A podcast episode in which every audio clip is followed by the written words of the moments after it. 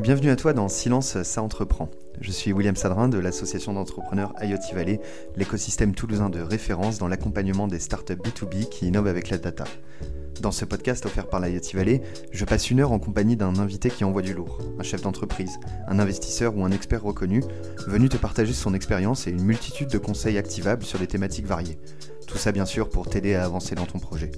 Maintenant, place à ton épisode, n'hésite pas à t'installer confortablement, on va commencer. Merci JV déjà d'être là, c'est trop cool. Merci de m'avoir euh, fait venir. Est-ce que, euh, est que tu peux te présenter euh, succinctement ce que tu fais dans la vie? Alors, j'ai 38 ans, je suis un geek, je suis français, je fais des études assez classiques de prépa et d'école d'ingé.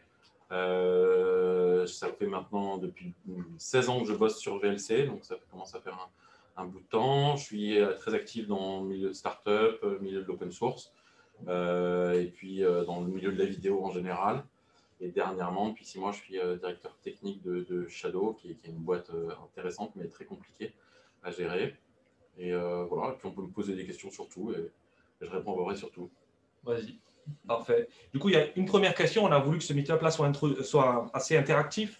Donc, une première question qu'on voulait vous poser pour connaître votre niveau et que JB puisse connaître aussi votre niveau, c'est est-ce que qui est contributeur, vous, dans l'audience de, projets ou de communautés open source? Euh, vous avez euh, plusieurs réponses. Donnez-nous euh, votre profil et puis comme ça, on, pourra, on pourra savoir un petit peu plus sur, vous. Alors, on ne va pas revenir sur est-ce que tu as créé le VLC, tu n'as pas créé VLC, enfin, c'est plus un mystère pour personne. est-ce que tu peux dire juste, ça résout quoi comme problème VLC C'est utilisé par qui et combien de personnes Et aujourd'hui, c'est est-ce que tu peux nous dire un peu plus sur aujourd'hui VLC VLC, euh, ça résout euh, le problème de lire n'importe quel type de vidéo. Alors aujourd'hui, c'est un problème qui est considéré comme résolu justement parce qu'il y a VLC, FFmpeg et d'autres communautés open source qui ont, réglé ça. Mais euh, c'était qu'avant, c'était quand même l'enfer de lire différents types de vidéos. Ça lit un peu moins, mais ça revient régulièrement, surtout avec les nouveaux formats 4K, HDR. On a souvent encore des, des problématiques et surtout en mobilité avec plein, plein de types de, vidéos. Euh, VLC, c'est euh, un million de téléchargements par jour à peu près. Donc, c'est 300 000 téléchargements directs et 700 000 updates. Le nombre d'utilisateurs, c'est euh, ouais, je sais pas, 400, 500 millions d'utilisateurs par mois. donc, ça fait ce que je dis, c'est le logiciel français le plus utilisé au monde. Bon, c'est aussi le moins rentable parce que ça porte, ça, ça gagne rien en fait. On a des dons sur le site web c'est pas, pas ridicule, hein, mais ça ne paierait pas un développeur. Donc, euh, ça ne paye pas un développeur tous les dons que vous recevez Ça ne paierait pas un seul développeur. Hein. Les dons, euh, un mois, euh, peut-être un quoi, maintenant. Mais L'assaut, elle n'est pas faite pour gagner de l'argent. On ne demande pas de l'argent aux gens qui téléchargent VLC. On n'est pas Wikipédia, euh, une certaine distribution Linux où tu as l'impression que c'est mendiant. ça nous va bien, hein, on ne se plaint pas du tout de ça. Ouais.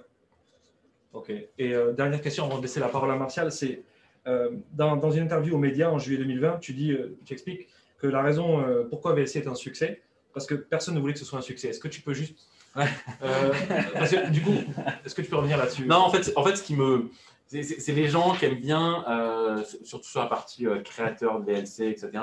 Les gens, ils aiment bien une histoire où, enfin, tu vois, la start-up, quoi on a une superbe idée, euh, on s'est lancé là-dedans, ça a trop bien marché.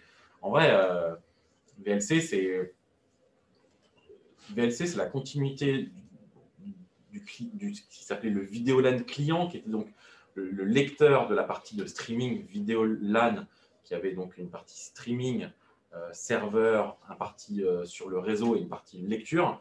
Et, et, le but de, ça, c'était de diffuser de la vidéo sur, euh, qui était de la vidéo satellitaire sur un réseau euh, étudiant sans avoir à installer plein, plein, plein d'antennes. Donc, il n'y a pas eu un mec qui s'est dit je vais créer VLC.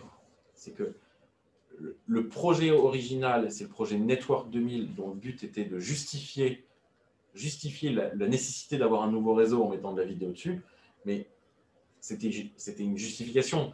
Et, tout ça, c'est un projet qui a continué, j'en parle dans plein de vidéos, après la création d'une association dans les années 80 pour gérer un réseau étudiant. Tu vois.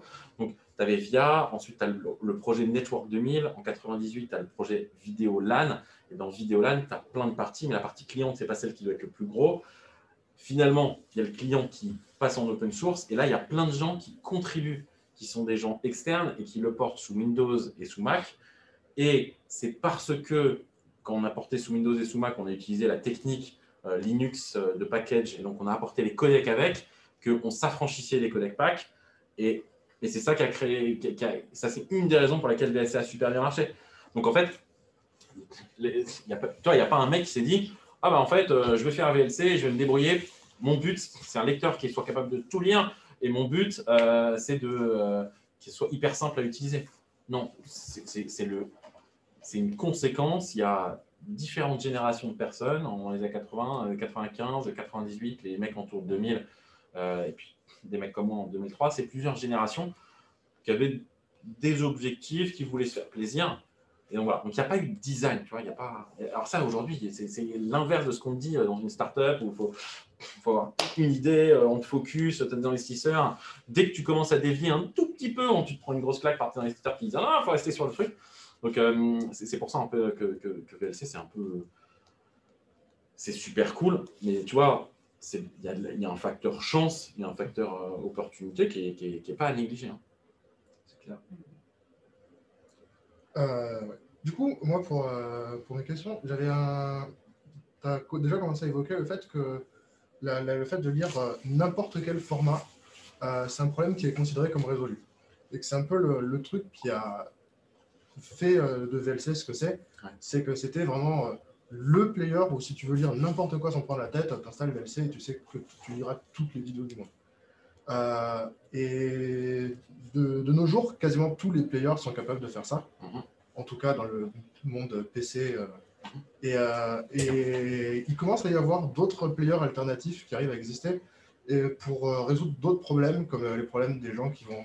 des vidéos qui sont postées avec des encodages moins, de moins bonne qualité, qui, ont, qui ont plein d'erreurs, et que VLC a tendance euh, ou en tout cas avait tendance à bien moins gérer avec euh, la frame qui devient toute verte et il faut attendre qu'il y ait des trucs qui passent dessus. Et du coup, il y a plein de players qui commencent à arriver à résoudre vraiment ces problèmes-là plutôt que le problème des, codecs. Et du coup, je me demandais ce que c'était ta vision de genre la place de DLC dans l'écosystème moderne des médias players. En, fait, c'est compliqué euh, parce qu'en fait, on a plein d'utilisateurs différents, ils ont des besoins différents. par exemple, un des problèmes qu'on a, c'est qu'on a 20% des utilisateurs de VLC qui utilisent VLC juste pour écouter de la musique. Et qu'aujourd'hui, euh, l'interface de VLC, elle est vraiment pas faite pour écouter de la musique. Donc, toi, tu as, des problématiques comme ça. Euh,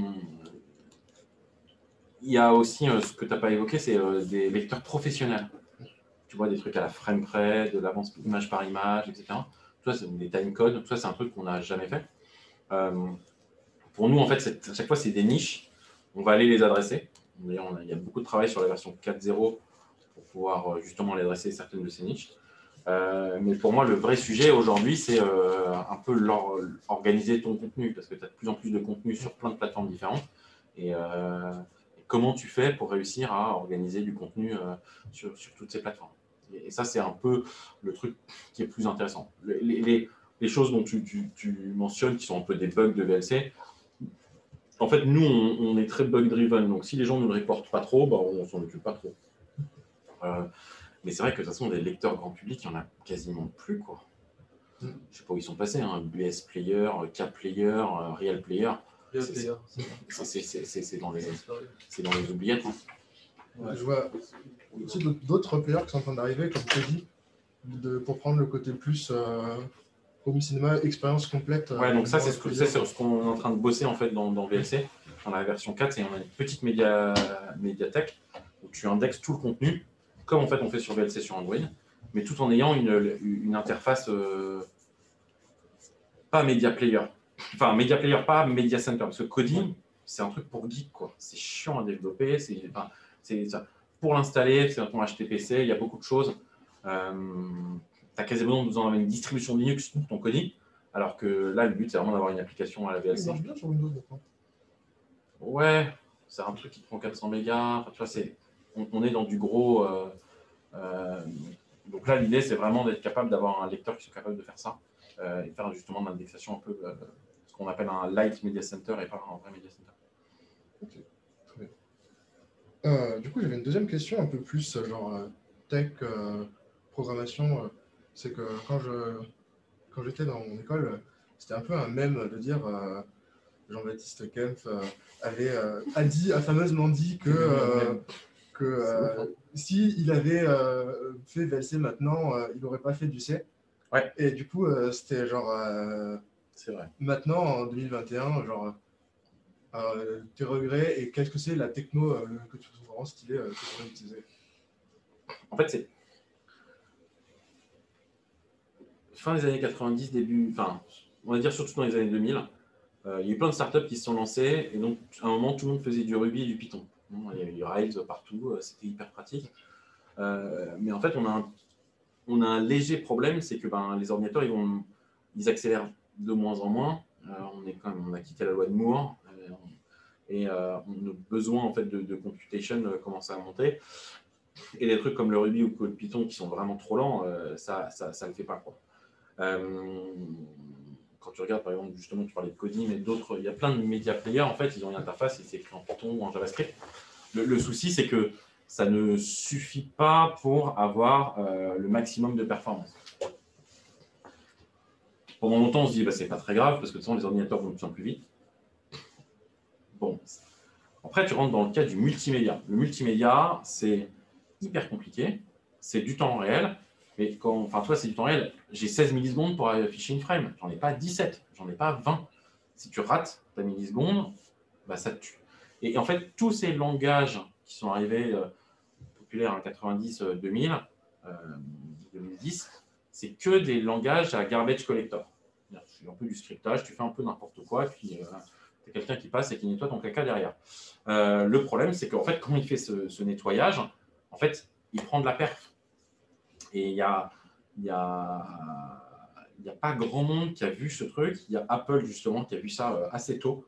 Euh, après avoir sorti l'iPhone, donc on sont passés en ce qu'on appelle en automatique ref counting très tôt. Mais tout le reste, tu vois, même tu regardes des langages comme le D, le C Sharp, etc., n'ont pas du tout adressé ce besoin de temps réel. Et donc, c'est que dernièrement qu'on a vu,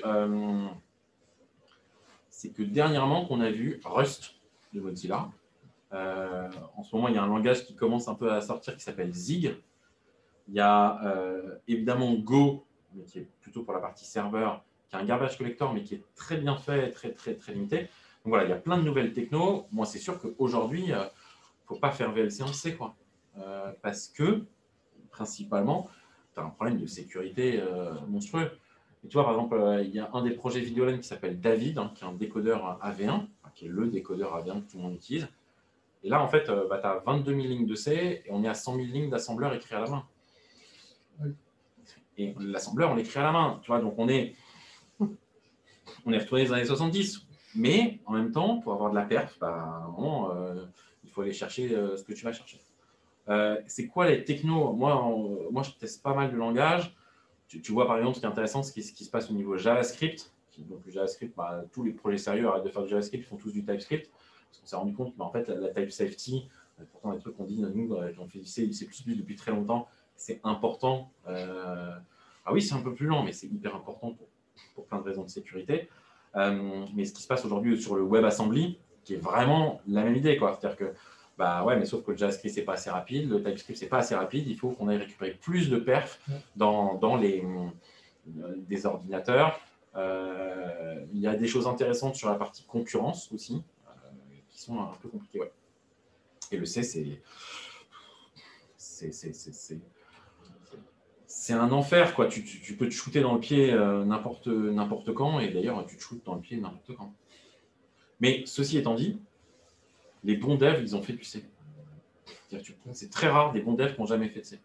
Parce qu'en fait, tu as compris ce qui se passait en dessous. Ça ne veut pas dire que tu le maîtrises, mais au moins tu, tu comprends. Euh, et euh, si tu veux être parce qu'un développeur, en fait, euh, ouais, c'est facile de voir ta carrière sur 10 ans, mais sur 20 ou 30 ans, en fait, bah, les langages que tu utilises aujourd'hui, ce n'est pas ceux que tu utiliseras dans 20 ans. donc ça, c'est assez important d'être capable d'être très versatile. Et la seule façon d'être versatile en tant que développeur, c'est comprendre comment marche une machine.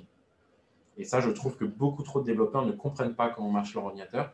Et ça, c'est très, très gênant. Et, le C, bah, il t'aide un petit peu à comprendre. Je suis complètement d'accord. Ok, c'est cool. Alors, on va avoir euh, juste un petit, un petit chiffre euh, par rapport à, vos contributions. Euh, est-ce que vous contribuez au projet open source? Apparemment, bon, 5% d'auteurs, autrices, 18% de contributeurs, contributrices, et puis il y a l'entière majorité, 77%, qui ne participent pas à l'open source. Donc, en, fait, en fait, ta question, elle n'est pas bien. mais ta question, elle n'est pas bien parce qu'en fait, c'est pas ah. ça qu'il faut faire. Il faut savoir, évidemment, auteur, c'est très bien, contributeur, c'est très bien, mais déjà, c'est utilisateur. Parce qu'en fait, la première façon de contribuer dans l'open source, c'est en fait de l'utiliser et de faire du retour. Euh, parce que là, tu vois, 20%, 25% de gens qui sont contributeurs ou auteurs, c'est énorme. mais le, besoin principal, notamment quand, quand, quand tu fais de l'open source, c'est que les gens viennent te parler. Donc, les, les gens qui sont utilisateurs et utilisateurs actifs, en fait, c'est hyper utile parce que c'est eux qui t'apportent euh, le feedback. Et c'est bien d'être auteur et contributeur, hein, je suis ravi qu'il y ait autant de gens, mais ça ne suffit pas. quoi. Enfin, c'est pas, c'est pas le seul but. Le seul but, c'est pas de contribuer à de l'open source. Ça peut être juste, euh, bah, en fait, euh, j'utilise ça, je suis assez fier, j'en parle autour de moi, et quand il y a un bug, je, remonte le bug. Ok, donc c'est plus large que ça. Mais à coup pas pour la question, on ira plus sharp la prochaine fois. du coup, on passe à la, à la deuxième, partie, deuxième partie de cette interview sur, sur comment on monétise, enfin deuxième partie, ouais, euh, on va aller assez rapidement sur la partie comment on monétise l'open source, notamment avec euh, la création de ta société Videolabs. D'ailleurs, du coup, c'était l'objet de la deuxième question pour, euh, pour vous solliciter sur est-ce que vous pensez qu'il est possible de gagner de l'argent avec de l'open source? Donc, du coup, on verra ça dans, vous aurez ça dans 5 minutes avec Jean-Baptiste. Répondez maintenant, puis vous verrez si c'est possible ou pas. Je crois que j'ai vendu le truc. Donc, tant pis. Faites comme si je n'avais pas entendu. Et du coup, l'idée, c'est, OK, tu as créé à côté de VLC une société qui s'appelle Videolabs qui permet de. Euh, c'est une société de service voilà, spécialisée sur les sujets multimédia. Voilà. Donc, c'est en partie sur l'open source. Donc, du coup, quand vous répondez à des clients, vous contribuez euh, à Videolab, etc. etc. Est-ce que tu peux nous en dire plus aujourd'hui sur, euh, sur, sur le business model, sur qui sont vos clients sur cette société-là, comment elle continue Et puis, la, passerelle, ça va être aujourd'hui.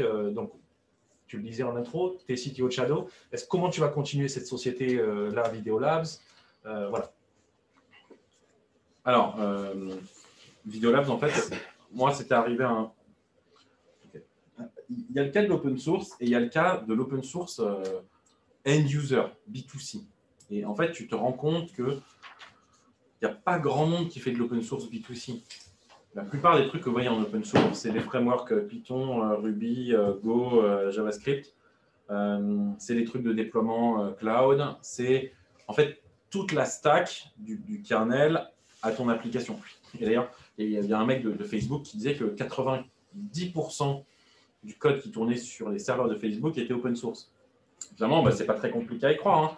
Tu as euh, ton kernel, euh, ton, hyper, ton hyperviseur, euh, ton init, après tu as ton PHP, ton, ton, framework. tous tes frameworks JavaScript sont open source et c'est ensuite que tu fais ton application. Mais dans le cas de VLC, c'est embêtant parce que c'est du B2C. Et, le B2C, les gens, ils, enfin, tu les gens, ils sortent pas leur carte bleue euh, aujourd'hui. C'est très difficile. Maintenant, il y, a, des mecs, notamment euh, Netflix euh, et, Spotify, qui ont réussi à faire sortir la, carte bleue aux gens, mais c'est quand même les end-users, pour eux, tout est gratuit sur Internet. Google, c'est gratuit, Facebook, c'est gratuit. Alors leur dire, il bah, faudrait que tu donnes 10 centimes pour ton lecteur multimédia, franchement, non, les gens, ils ne comprennent pas ça, quoi. ils ne voient pas ça. Donc, c'est très difficile pour l'open source de faire de l'open source euh, B2C. Tous les business models autour du, de l'open source, c'est du B2B, hein, quasiment. Le problème que j'ai eu, voilà, ça c'est la base. Le problème que j'ai eu, c'est que je me suis rendu compte qu'on avait de plus en plus de mal à avoir des contributeurs sur VLC. Parce que bah, les mecs euh, de base, ils étaient hyper fans de, VLC. Euh, mais bah, c'était mainstream, quoi. C'était normal VLC. Donc, résultat, bah, on allait faire une startup, on allait faire le prochain, euh, le Uber de la farine ou un, un, lacet connecté ou je ne sais pas quelle autre connerie on pourrait trouver, mais ouais, le Airbnb des pierres tombales. Ou je vais faire le prochain Flappy Bird. Combien de mecs à travers le monde ont dit on va faire, ils vont être millionnaires Combien de jeux et, et ça, c'est et viens bosser sur un projet open source ton soir et ton week-end, les gens ils disent bah, écoute, euh, quitte à faire, euh, euh, autant que je fasse un truc pour moi. Et, ça, je, enfin, toi, je peux très bien comprendre. Donc là, l'intérêt, c'était de dire bah oui, mais si je veux pérenniser VLC, il faut que je trouve un modèle qui soit sustainable, qui fonctionne, où les gens sont capables de le faire directement. et de ne pas, de pas de pas aller. euh, Enfin, tu vois, Ce modèle-là, c'est Vidéolabs. en fait. c'est. Et donc, c'était en fait, bah, je dis, bah, je vais faire une startup autour de la vraiment avec le code des startups, assez cool, qui soit une boîte. Ouais. Euh, et aussi, il y avait l'autre problème, c'est que en France, il y a plein de subventions pour ceux qui sont dans les startups, vous les connaissez bien, entre le CIR, le euh, les PIA, les InnovUp, les PMUp, les Scale-up, etc. Mais tout ça, ce sont des subventions qui ne sont là que pour les entreprises. Quand tu es une Ouais. asso, tu passes à côté. Même euh, quand tu as reçu euh, le titre de chevalier de l'ordre national de l'ordre du mérite, ils t'ont pas dit tiens ce mec-là on va lui mettre des on va lui ouais on va lui donner des, des ronds. Ok zéro. Non mais que dalle. Donc là, c'était vraiment l'idée d'être capable d'avoir au moins une dizaine de développeurs à temps plein qui améliorent VLC Ouais. pour, le, pour, le, pour, le, pour le, le bien et pour le pas bien. Mais euh, voilà. le but n'a jamais été que cette entreprise fasse euh, des bénéfices. Ouais, il faut juste qu'il y ait une certaine croissance. euh, et on, on fait, ouais, on fait du service, de l'intégration, on fait du conseil, on fait un peu de pub, on vend des, certains logiciels open source sous une double licence et on fait du code custom. On fait vraiment beaucoup de choses. On est entre une SS2I euh, et un éditeur de logiciels parce que bah il y a de l'argent, on prend l'argent quoi. c'est ça et puis ensuite vous recontribuez derrière à, la à- 90% du code qui est fait aujourd'hui, il est, euh, open source et il finit dans la, branche principale de VLC. Donc, euh, c'est parfois un peu dur. Euh, par exemple, là, on a un, gros travail sur tout ce qui est filtre vidéo euh, en OpenGL, euh, plutôt que les filtres classiques de VLC qui sont en- euh, sur CPU. Euh, c'est à l'origine, c'est un truc client. Ça fait un an et demi qu'on traîne cette branche et qu'on est en train de la merger dans VLC, donc ça peut être long. Et comment je fais maintenant pour. euh, bah, en fait, moi, j'ai créé la boîte en décembre 2012, enfin, 2013. Et, euh, et au bout de 5 ans, bah, j'ai trouvé un DG, donc un, un mec qui est absolument exceptionnel, qui s'appelle Simon. Euh, et lui, il est capable, enfin, c'est lui qui gère la boîte au jour le jour. Parce que, euh, à un moment, gérer les clients, euh, c'est- c'est chiant, quoi. non, mais D'ailleurs, c'est c'est un très bon point. Alors, il faut, être honnête, il faut être honnête. Créer une startup et être capable de la faire run, c'est di- différent. Quoi. Être un truc où tu gères un peu et que tu es 5 et quand tu commences à avoir un process et une, quinzaine de clients, ce n'est pas, c'est pas le même métier. Et euh, beaucoup de, de- de créateurs de startup ne font pas, c'est leur bébé et donc ils ne partent pas alors que alors qu'ils auraient dû partir avant ou en tout cas euh, prendre un peu de recul. Alors, il, y a, il y a des valses de CEO, on va en- peut-être en parler. euh. Mais euh, donc pour revenir sur le, sur le, le résultat, bon, ben, euh, oui, facile, ben, bravo pour les 15%. Je ne crois pas que c'est très très facile, mais Non, c'est pas facile. hein. Attention, c'est pas facile parce qu'il faut faire attention. Euh, des business models open source, euh, évidemment, tu as tout ce qui est open core euh, premium, un peu à freemium. Aujourd'hui, avec le cloud et le SaaS, c'est assez intéressant parce qu'il y a un gros business qui est on fait du SaaS, euh, enfin, on fait un, un- un logiciel en SaaS, il est open source, mais on te vend la version hébergée. Ça, c'est pas mal. Mais ça n'existait pas il y, a, il y a quelques années. hein. Tout le monde n'était pas habitué à être capable de faire du SaaS euh, facilement. Euh, tout ce qui est intégration, version custom, support, ça, ça marche pas mal. Mais, mais quand tu es open source, ta, ta difficulté numéro un, c'est le pied dans la porte. Les mecs disent pourquoi je paye, c'est gratuit. Et, ça, c'est difficile d'arriver à justifier euh, ça. Donc c'est ça la difficulté, c'est vraiment le- l'entrée en matière qui est, de bien comprendre le- qui est capable de payer. Ok, c'est clair. Euh, Bon courage à tous ceux qui veulent se lancer dans l'open source. Du coup, on va parler de, de notre sujet avec, euh, avec Martial et, et Jean-Baptiste sur, euh, sur Blade. Donc, euh, il y a quelques mois, tu as rejoint la. Mhm. ouais, euh, non, Six mois, ouais. ouais, six mois. La Blade, donc Shadow, on va le.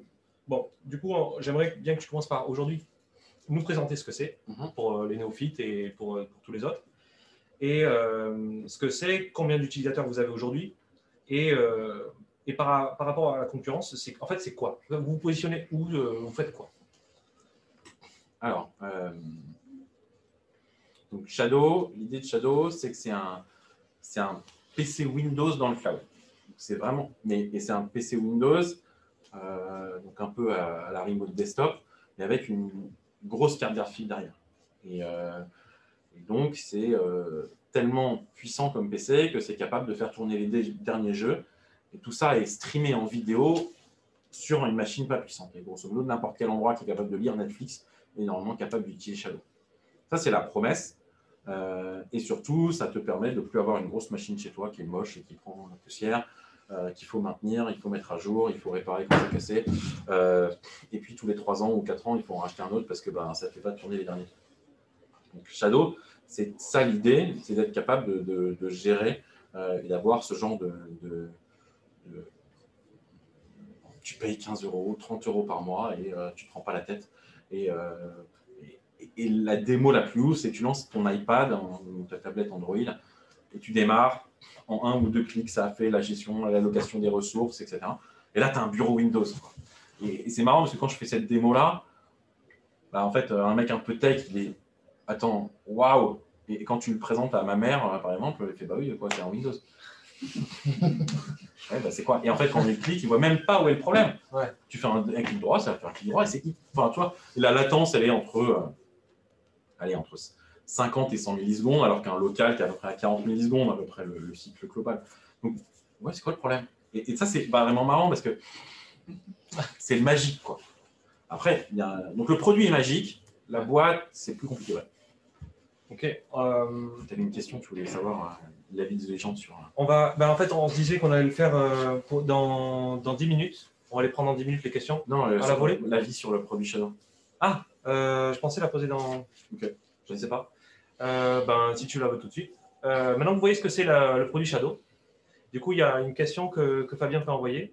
C'est votre avis sur le produit. Si vous l'avez déjà essayé, si vous avez maintenant, vous voyez le discours de, voilà, de Jean-Baptiste. Est-ce que vous êtes plutôt sa maman ou plutôt un gros tech qui comprend qu'effectivement avoir un Windows qui bascule, c'est pas mal. du coup, il y a euh, un gros sujet aujourd'hui chez, euh, chez Blaze Shadow. En fait, c'est le gros sujet. C'est celui du financement de l'infrastructure. Tu, en as beaucoup parlé euh, donc, sur les réseaux sociaux. C'est le fait qu'il y ait une différence entre l'OPEX et le CAPEX. C'est qu'en fait, Shadow, c'est pour chaque utilisateur, c'est quasiment un ordinateur qui est financé avec une GPU, etc. Exactement. Et ça, c'est le problème de toutes les startups ou tous les, projets qui se lancent d'infrastructure. C'est qu'il il, faut, il faut sortir du matériel qui coûte une fortune. Et chaque erreur euh, d'achat te coûte hyper cher parce que, euh, vois, quand tu codes un truc qui ne va pas euh, sur une startup normale, bon, bah, tu as perdu un mois de dev, tu as perdu deux mois de dev. Quand, quand tu as commandé pour 20 millions de, de, GPU et tu te rends compte, in fine, que, que les performances ne sont pas à la hauteur parce que tu n'as pas choisi la bonne configuration, tu as perdu 20 millions. Tu vois et en plus, tes, utilisateurs ne sont pas contents, tu as mis ta marque c'est très très compliqué. Euh, bah, on en parlé euh, l'autre jour avec les gens de Sigfox. L'infra, c'est compliqué, ça coûte cher. Et, et ce n'est pas des business qui, vont bien avec, euh, avec de l'innovation. Et donc, ouais, donc ça, c'est vraiment, c'est vraiment difficile comme, comme sujet. Et, et une startup à l'américaine, on lève, on lève, on lève, on a plein d'argent et on verra comment ça se passe plus loin. Ça marche quand tu n'as que de l'OPEX. Euh, parce qu'en fait, quand tu te retrouves avec 50 millions d'euros de levée, s'il faut acheter 50 000 cartes graphiques, en fait, tu es pauvre. Mais, mais, quand tu fais pas attention, c'est ce qu'on fait, on fait notamment les mecs euh, d'avant euh, chez Shadow, ils pensent qu'ils étaient riches. En fait, tu n'es jamais riche quand tu as acheté de l'infrastructure. Parles à Sigfox, juste les coûts des, antennes qu'ils ont dû déployer, enfin, tu vois, c'est des chiffres qui sont phénoménaux. Et donc, c'est très, très difficile de, gérer euh, ça. C'est le, cas Shadow, en fait, euh, c'est un, un, cas euh, rare, hein. mais, mais, il, faut, il faut faire très attention au, CAPEX ou au business de CAPEX, parce que c'est des, des business qu'il faut gérer avec des, des, vrais professionnels financiers. Et, et ce n'est pas les gens que tu as habituellement dans les startups c'est le sujet sur lequel on va revenir. Mais avant, je vais laisser la parole à Martial sur. Euh, ben, Aujourd'hui, on est dans une situation un peu complexe avec le redressement. Mardi dernier, tu as, eu, euh, as vu la situation. Enfin, on va revenir là-dessus dans quelques instants. Et Martial. Euh, du coup, moi, je me posais des questions par rapport à la concurrence de Shadow, par rapport à GeForce Now, à Stadia et à la vision à et long terme la différenciation. la grosse différence, c'est que notamment euh, Stadia et un peu GeForce Now, c'est vraiment, vraiment du, une console dans le cloud. Tu choisis pas tes jeux, tu as un certain nombre de jeux qui sont limités. Et, euh, et c'est intégration. Dans, Stadia, c'est encore pire, tu as près de 30 jeux, euh, et en plus, tu dois acheter tes licences qui restent chez toi. Là, vraiment, Shadow, l'idée, c'est on, donne un full Windows et tu fais ce que tu veux. Tu ton compte Steam, ton compte ton compte, euh, ton compte, ton compte Epic, etc. Et là, tu as vraiment accès à tout. Mais surtout, tu peux faire autre chose que du jeu. On a 25% d'éducateurs qui font euh, du Photoshop, euh, de l'AutoCAD, des choses comme ça, et qui ont besoin en fait d'avoir un, PC à distance. Plein de raisons, parce sont en mobilité.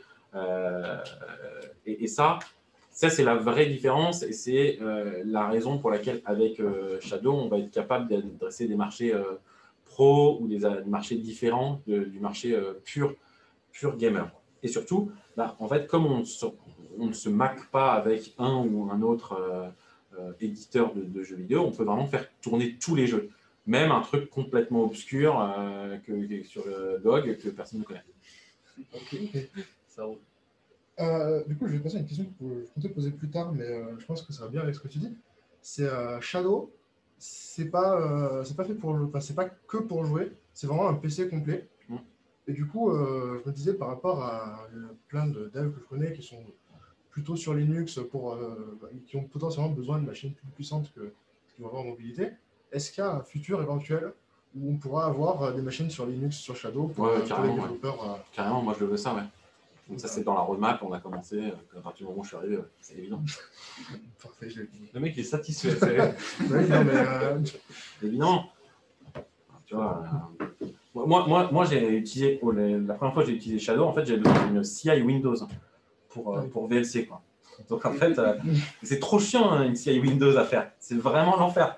Là, j'ai lancé un Shadow, j'ai mis GitLab Runner et puis bah, ça fonctionnait. Donc tu vois, ça c'est un, ça, un, c'est un vrai sujet.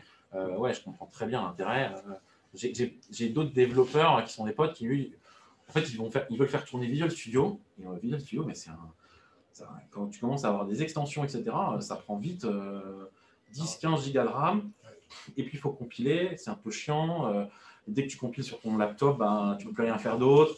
Donc, bah, clic, clic. Et bah, même chose pour Linux. c'est vraiment. il- Ça va être un, un pur Visual Studio Code euh, dans le web. À ce niveau-là. Euh, du coup, autre question, c'était genre euh, la, la transition de, de Videolan à Blade.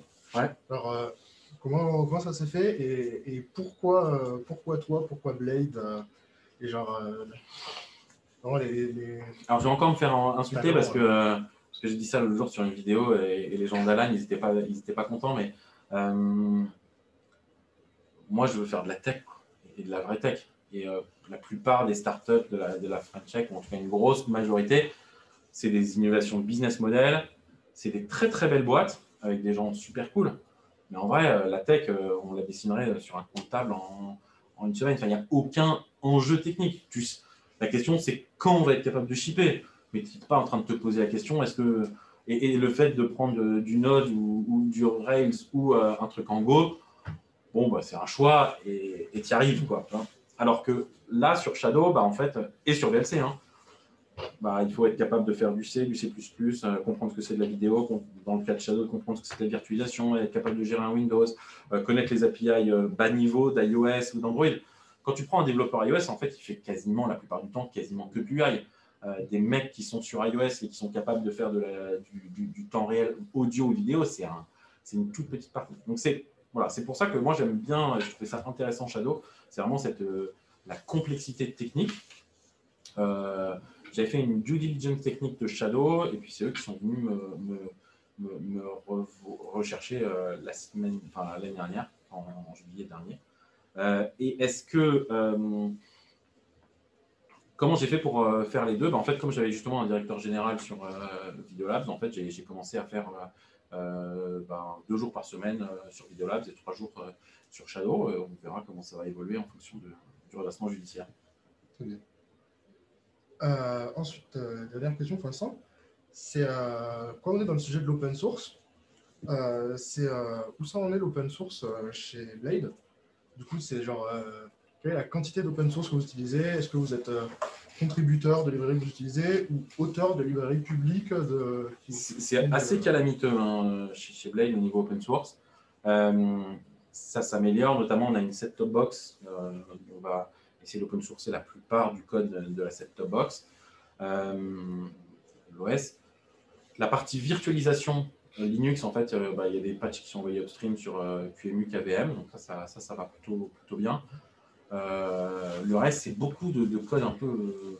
En fait, il y a plein de petits composants et ils sont tellement spécifiques qu'il n'y a pas grand chose qui, est fait.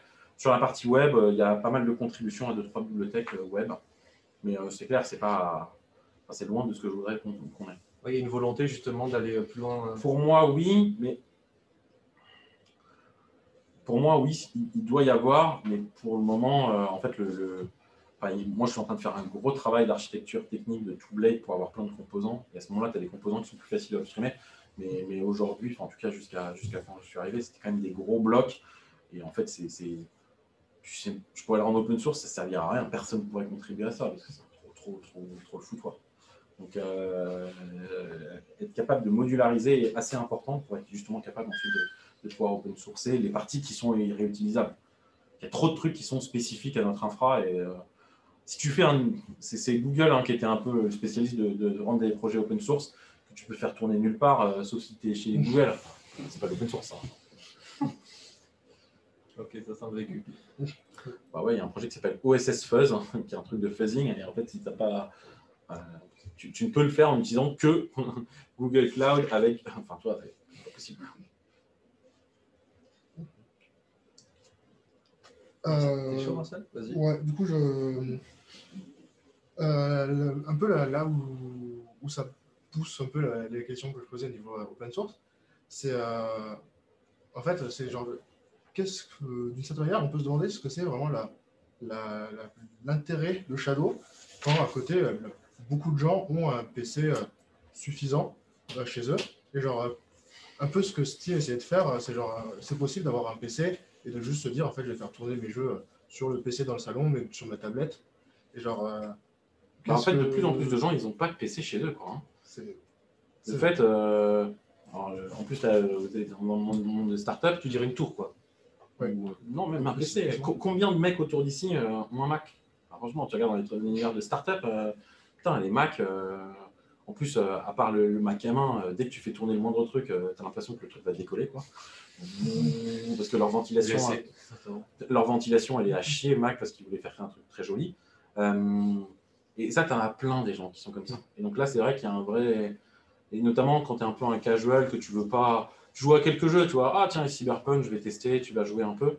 Euh, là, il y a un vrai besoin de Shadow. Je pense que pour des joueurs qui sont des vrais joueurs et qui font que ça, c'est évidemment un local et, quand même, euh, quand même plus intéressant. Mais pour la plupart d'entre nous, je pense que justement, ne pas avoir à, se prendre la tête. Tu as l'aspect mobilité, mmh. mais tu as surtout le fait, bah, de toute façon, tu as un laptop parce que soit ton école, ton université, euh, ton boulot, ton association t'a fourni un laptop, qui n'est pas forcément ouf. Et euh, bah, soit tu dois acheter un truc. Et, c'est pour les questions de prix, mais aussi juste les questions. Hein.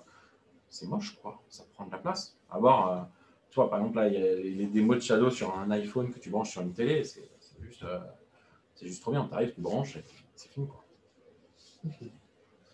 Ok, il nous reste euh, deux dernières minutes. Je vais, je vais couper euh, pour laisser place à, toutes vos questions.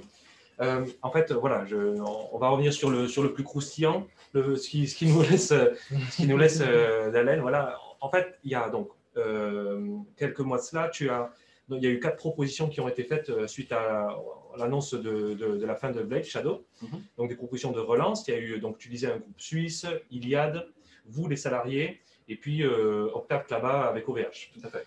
Ensuite, vous vous êtes retrouvé au second round où euh, vous avez fait une alliance avec Iliad et Xavier Niel, mhm. donc, et vous, donc les salariés.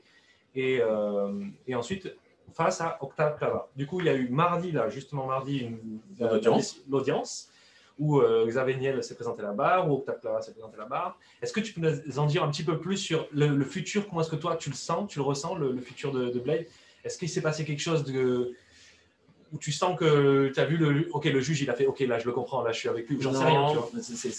C'est un cas, en fait, nous, en tant que salariés, on, voyait, on savait qu'Octave allait faire une offre, mais euh, le, truc était, bah, on ne savait pas trop ce qu'il y avait dans l'offre, et surtout, euh, on sentait qu'il y avait une sorte de, pas de collusion, mais que la direction, ça allait les aller et on allait se retrouver avec une seule offre. Et nous, en tant que salariés, on voulait vraiment le meilleur. Quoi. Donc il faut qu'il y ait du meilleur, il faut qu'il y ait un peu de compétition, qu'il y ait un peu de challenge. Et donc c'est pour ça qu'on a fait une offre. Euh, évidemment, nous, on n'avait pas d'argent. En tout cas, donc on a fait une sorte de micro-levée de fonds euh, en, trois semaines qui était absolument euh, légendaire. Et finalement, on a trouvé pas mal d'argent, mais on a décidé de ne pas le prendre et d'aller voir Xavier parce que parce que euh, le but c'était d'arriver sur une entreprise pérenne et pas juste de lever les fonds et de continuer à lever les fonds et à refaire les mêmes erreurs qu'avant. Donc voilà, mardi, donc il y a eu vraiment deux offres, il y a celle d'Octave et celle, celle de, de, Iliad avec Xavier, soutenue par les, le groupe de salariés qu'on est. Franchement, il y a une chance sur deux les deux offres sont très sérieuses. Les deux offres ont une certaine continuité de service. C'est pas du tout évident qu'on gagne ou qu'on perd. Franchement, j'en sais rien. Et euh, quoi qu'il arrive, ça fera continuer, euh, ça fera continuer le projet Shadow. Euh, si c'est taf, bah, moi, ça sera sans moi. Et puis, bah, c'est pas grave, hein, j'irai faire autre chose. Donc, je suis pas très inquiet, là-dessus. malgré tout, ça a été quand même beaucoup de stress. c'est une période un peu stressante pour moi sur les derniers mois. Je suis pas sûr. Je suis pas sûr en ayant connaissance que je le referai. Hein.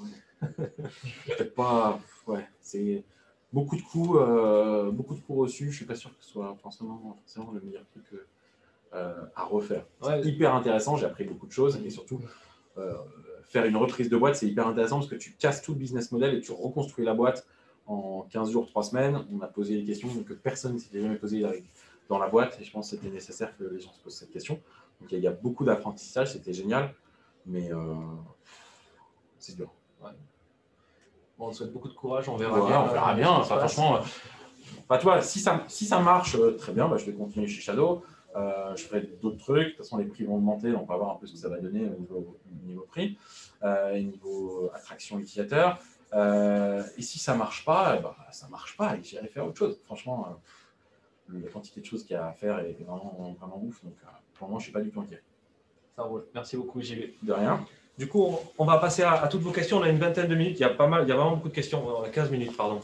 Euh, Alors, vas-y, je vais lire les questions, je vais répondre. Ouais. J'utilise VLC pour notamment télécharger sur YouTube et surtout parce que c'est assez direct, car euh, c'est-à-dire pas téléchargement pirate. Qu'est-ce que je peux attendre de VLC dans ce domaine? Je suis à payer. Alors en fait, on supporte beaucoup plus que juste YouTube. En fait, il y a une liste de. On supporte les SoundCloud, on supporte Twitch, on supporte plein plein de trucs comme ça. Euh, avec, et surtout, un système d'extension en script Lua que tu peux faire tout seul. Euh, dans la version 4 de VLC, en plus, on va même euh, faire que ça soit joliment présenté y compris si tu fais de l'IPTV. Il y a même un plugin, si tu cherches bien sur Internet, qui est un plugin torrent, où, euh, où tu prends juste le magnète, tu le mets dans VLC, ça te fait un popcorn time. Donc euh, voilà, ça, ça, cherche. Et surtout, les, maintenant, les, les enfin, les, les, torrents populaires, ils arrivent en 20-30 secondes. Plutôt que de télécharger du, du BitTorrent pendant je ne sais pas combien d'heures, ça c'est vraiment génial. Euh, c'est pas nous qui le diffusions, attention, hein, c'est vraiment un plugin externe. Je préviens, je préviens. Bonjour, le business model, vol de données personnelles et revente aux directions marketing du monde entier à la Facebook, vous est-il jamais effleuré? Ouais, Le nombre de mecs qui sont venus m'expliquer que j'allais gagner 50 millions d'euros par an avec VLC, euh, euh, ça m'est arrivé plein de fois. Pour le moment, à chaque fois, c'est des... Toi, c'est de la vol, c'est du vol de données, donc ça ne nous intéresse pas. On m'a proposé plein de fois aussi de mettre des toolbars dans VLC. Euh, là, je on aurait pu tirer des dizaines de millions d'euros. C'est pareil, c'est pas intéressant. Quoi. Un bon business model dans du B2C, c'est un truc qui est euh, positif pour les utilisateurs, c'est-à-dire qu'ils le demandent. Euh, pour le moment, on a un projet qui ressemble plus un peu à un Tracté ou un Letterbox Day en fait, tout ce que tu regardes dans VLC arrive sur une page, mais tu vois, c'est un truc hyper orienté vie privée. C'est les gens qui le font en opt-in parce que ça les intéresse de, traquer un peu tout ce qu'ils ont regardé, d'avoir de la recommandation et surtout de trouver, avec la recommandation, trouver quels sont les endroits où aller regarder les films. C'est un vrai problème aujourd'hui. Est-ce que c'est sur Netflix, est-ce que c'est sur machin, est-ce que c'est sur machin. Et ça, c'est un truc qu'on est en train de développer à côté de VLC. Et c'est un truc qui doit être totalement euh, opt-in et positif le vol, c'est vraiment. Ouais, c'est vraiment un truc de connard, quoi. Facebook, quoi.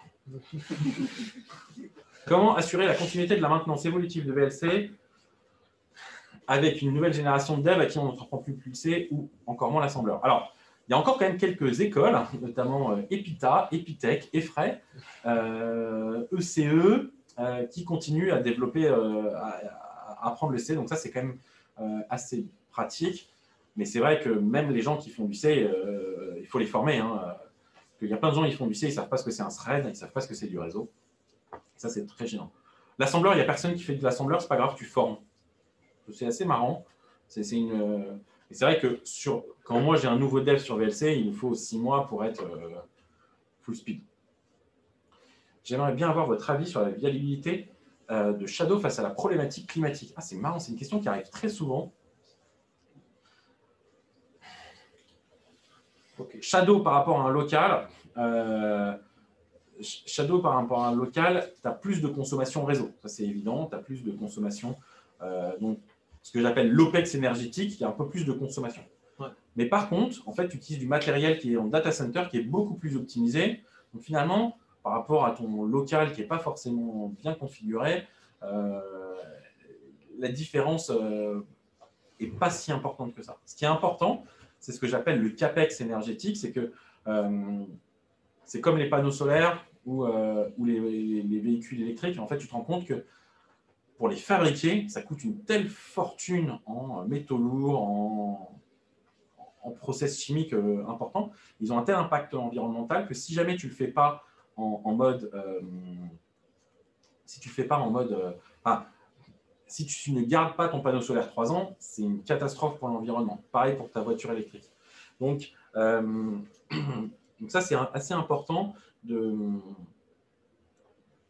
comprendre la différence entre l'OPEX énergétique et le CAPEX énergétique. Que, et, les cartes graphiques, c'est l'exemple, tu vois, c'est-à-dire que bah, quand tu as 20 personnes qui achètent chacun une carte graphique chez eux, puis on rachète une nouvelle trois ans plus tard, par rapport à en avoir une seule que tu mutualises auprès de plein de gens, alors finalement, tu te rends compte que ça coûte moins cher énergétiquement euh, parce que tu as, besoin d'acheter moins de cartes graphiques. Et donc, tu, tu, tu, tu énerves climatiquement, en fait, tu, fais, tu fais moins de, de- Tu pollues moins en fabriquant moins de cartes graphiques euh, et moins d'ordinateurs. Donc, tu vois, c'est. Au niveau OPEX, ça doit être un peu plus, mais au niveau CAPEX euh, énergétique, je pense que Shadow, c'est très positif. C'est un vrai calcul à faire, je pense. On l'a fait, il y a plein de gens qui ont fait des trucs. Ah, ok. Mais c'est très difficile à quantifier exactement. Je viens d'Athème, une boîte de- de- dans la diffusion vidéo. Ouais, je connais un peu. Ouais. J'ai dû faire un ou deux commits sur David quand on l'intégrait à FFmpeg. La contribution des entreprises qui utilisent VLC au décodeur était importante. Ouais, c'est assez important, en particulier parce que euh, le monde du broadcast, euh, c'est un monde euh, de vieux. Euh, tu, tu vas au NAB ou à l'IBC, parce qu'ils ont des grandes conférences de, de, de vidéos de télé, et tu sens que tu es encore dans une industrie très traditionnelle. Beaucoup d'hommes blancs, vieux, euh, beaucoup de sales, euh, beaucoup de marketing, beaucoup d'accords euh, un peu derrière des, portes fermées. Et, donc, en fait, tu te rends compte que tous ces gens-là ne sont pas du tout habitués à l'open source et donc ne, ne parlent pas et ne donnent pas leur feedback. Donc, en fait, on est dans FFmpeg ou même dans VLC et on n'a aucune idée de ce que les utilisateurs euh, business font parce que de toute façon, on- n'a pas accès à cette donnée parce que les gens ne, ne le font pas. Donc, la contribution euh, directe ou indirecte, alors quand c'est direct, comme envoyer des patchs, c'est génial, Ouais. mais euh, c'est utile pour savoir un peu de quoi a besoin euh, l'industrie. Peut-on en savoir un peu plus sur la stack de l'infra de Shadow? Alors, oui, on peut. Donc, c'est des serveurs bare metal qui sont dans des rooms qu'on loue dans des data centers à nous. Euh, les serveurs nous appartiennent. Et dessus, euh, donc, tu as quelques serveurs de management. Et, euh, et sinon, c'est des serveurs qui sont sous Linux, sous Debian, dans lesquels tu as une couche de virtualisation KVM sur lequel il y a plein, plein, plein, plein, plein de modifications pour pouvoir faire fonctionner le Windows. Et tu montes un Windows depuis que tu télécharges depuis un stockage. Une fois que le Windows il est lancé, tu lances le streamer qui est donc le, code en C++ qui appelle, qui appelle la carte graphique et qui envoie la vidéo. Et les, les cartes graphiques, elles sont gérées dans le Linux en dessous de la virtualisation en passant. Ok, j'aimerais pas être dans ta tête euh, quand tout se passe. euh, Mais c'est- c'est c'est- c'est- c'est clair, le chemin est là. Le chemin est là, oui. je te comprends. Ok, donc du coup, euh, c'était- il reste trois ques- euh, quatre questions. Ouais, deux secondes. Ok. Et après, on aura terminé.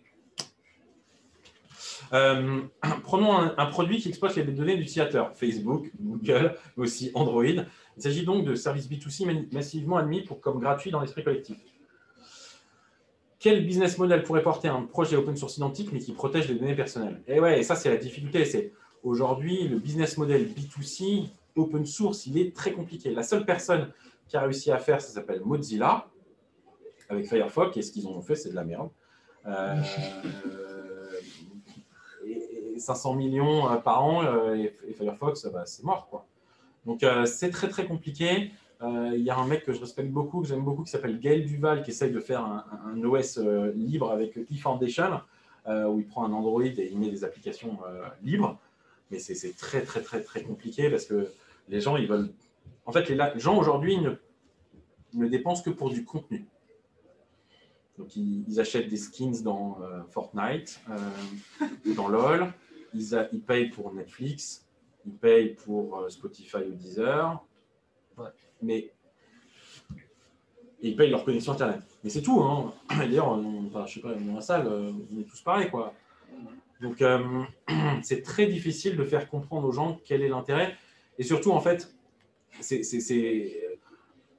le fait, les données utilisateurs, mais c'est même plus que les, plus que les données utilisateurs, c'est parfois même du piratage. Hein. Euh, ce que font, font euh, les applis en fait sur, euh, Android et sur iOS. on n'est pas juste dans l'exploitation, là, on est vraiment dans, le pillage des données. Mais en fait, c'est une externalité telle que les gens ne la voient pas. ouais, bon, ah, j'ai rien à cacher. Ah, à chaque fois, les mecs qui me, donnent, qui me disent hein, j'ai rien à cacher, j'ai envie, c'est de les tabasser. Quoi. évidemment que tu as quelque chose à, cacher. Hein. Si, si tu n'avais pas quelque chose à cacher, donne-moi l'accès à ton compte euh, bancaire, euh, donne-moi, euh, dis-moi quand est-ce que tu as fait l'amour avec ta femme et sont en quelle position. Ou même si dans le cas où tu voudrais bien me donner toutes ces informations-là, peut-être que les gens autour de toi ont quelque chose à cacher. Il y a, y, a, y, a, y, a, encore des pays aujourd'hui où l'homosexualité est, illégale et voire passable de peine de mort, etc. Mais je vous rappelle qu'il y a 40 ans, la sodomie était interdite en France. Hein. je veux dire, c'est hyper difficile de, savoir, euh, de savoir comment vont être exploitées les données. il, y avait il y avait une app sur Facebook qui était géniale, qui était devine quels sont tes, tes amis qui sont homosexuels. Et comment ça faisait? Ben, En fait, ça regardait juste le graphe des amis, des amis, des amis, et dans quels sont les bars dans lesquels ils allaient. Ben, juste avec ça, en fait, tu étais capable d'outer plein de gens parce que, ben, en fait, ben, ils ont, euh, finalement, au lieu d'avoir 3% de leurs amis qui sont homosexuels déclarés, il y en a 10. voilà. Donc, c'est vraiment très gênant, mais le problème, c'est que bah, les gens ne veulent pas sortir leur carte bleue et ça coûte très cher. Euh, et les projets open source sur euh, AOSP, euh, c'est un truc de méga geek, quoi. Vraiment, vraiment, vraiment, c'est un truc de geek, quoi. reflasher ton, ton, téléphone Android, à part moi, je ne connais pas grand monde qui le fait. Ok, bah, environnement, environnemental Shadow, on a déjà vu. Concernant Shadow, comment vous positionnez vis-à-vis des données qui transitent? Par exemple, je suis designer 3D, j'utilise la puissance. Comment puis-je garantir la sécurité des produits que j'ai créés? Au contraire, avez moins de contrôler que votre plateforme est utiliser pour faire Alors, c'est une bonne question. Euh, en fait, tu as un Windows et c'est un full Windows. on a un espace de stockage qui est un disque dur Windows, qui est un disque dur chiffré. Toutes les données vidéo qui sortent, elles sont chiffrées. Avec, moi, en fait, j'ai rien dans ton, dans ton euh, je sais rien de ce qui se passe dans ton Windows. Et donc, euh, le corollaire, c'est que ben, il y, a plein de données. Euh, bah, je ne sais pas quelles sont les données. Ça se trouve, il y a des données illégales. Il y a des gens qui utilisent ça pour, pour faire du piratage. Il y a des gens. Et à ce moment-là, ben, nous, on a régulièrement des demandes officielles et on, collabore avec les demandes officielles qui nous disent ben, voilà, il y a eu un piratage qui a été fait depuis cette adresse IP. Puis donne l'accès à la gendarmerie, etc. Donc, vis-à-vis de Shadow, ouais, je ne sais pas très bien ce que toi, les gens font dans leur Windows. tu dis avoir rejoint Shadow pour le défi technique, la complexité du code, mais tu codes encore, et sinon, tu n'as pas une frustration vraiment. Alors, ouais, je code plus du tout. Euh, euh, enfin, je code que pour moi, pour me familiariser, familiariser avec les nouvelles tech. Ça, j'en fais beaucoup. Euh, mais je j'ai quasiment plus aucun code qui part en production, c'est sûr. C'est assez frustrant, c'est clair. Euh, Mais euh, bah là, ouais, ce que je fais, c'est plus un peu de la vision produit, de vision tech, architecture. C'est aussi intéressant. Et puis surtout, en fait, chez Shadow, les gens, ils arrivent quand ils ont une question très technique, ils viennent me voir, bah, je leur réponds là-dessus. Ça, c'est vraiment, vraiment très cool. Il est notoire que l'impact réseau est bien plus faible que la fabrication. Y a-t-il concernant Shadow des données publiques sur le taux de mutualisation du hardware, l'emplacement des data centers, les types d'utiliser, etc., etc. Ah oui, alors ça c'est une bonne question. Euh, ça, ligne un peu. Euh, la mutualisation, ouais, c'est grosso modo 1 pour 5, 1 pour 6. Donc tu vois, il y a 6 personnes qui utilisent à peu près un, matos. À peu près ça, ta mutualisation. Euh, je pense qu'on peut faire mieux que ça. On peut être 1 pour 10. nos data centers, ils sont, le plus gros, il est à Paris. Le deuxième plus gros, est à Amsterdam. Donc évidemment, à Paris, bah, c'est du nucléaire. À Amsterdam, je ne sais pas trop. Et le reste, c'est aux États-Unis. Donc, ouais, c'est un peu plus compliqué à savoir exactement euh, comment ils produisent l'électricité, même si euh, les, US sont quand même en train de faire un virage énergétique euh, assez, assez drastique, donc ça c'est assez cool. Est-ce que l'open source gagnerait à faire du lobby dans l'éducation pour que les nouvelles générations accordent plus d'importance à leurs données perso? Et donc plus d'importance à des projets alternatifs Waouh L'éducation nationale ne peut pas régler tous les problèmes sociétaux. Hein. Ça, c'est un peu le souci, c'est que quand tu parles un peu avec des, les profs, c'est déjà assez difficile. Et là, en fait, maintenant, on a un peu cette habitude qui est dès qu'on a un problème, euh, on, va aller euh, faire du lobby pour l'éducation nationale pour qu'ils fassent quelque chose. L'éducation nationale, c'est là pour t'éduquer, c'est pas euh, et te. Enfin, c'est là pour te former et c'est pas pour régler tous tes problèmes. Donc, aujourd'hui, je ne vois pas comment tu peux expliquer aux jeunes générations pourquoi c'est important les données perso euh, quand tu as 15 ans, on va t'expliquer que c'est important tes données, données perso pour le futur. Tu, parles dans le vide. Quoi. Donc, euh, j'ai pas de solution et je sais pas comment on ferait pour faire ça, effectivement. Mais euh, ce qui m'embête plus, en fait, plus que l'éducation, c'est que je pense que c'est l'État français qui dépense une fortune en logiciel et qui pourrait, euh, consommer un peu plus d'open source. Quoi. Euh, on parle de Stop Covid, par exemple. Euh, ouais, Stop Covid, mais la connerie totale du, début jusqu'à la fin.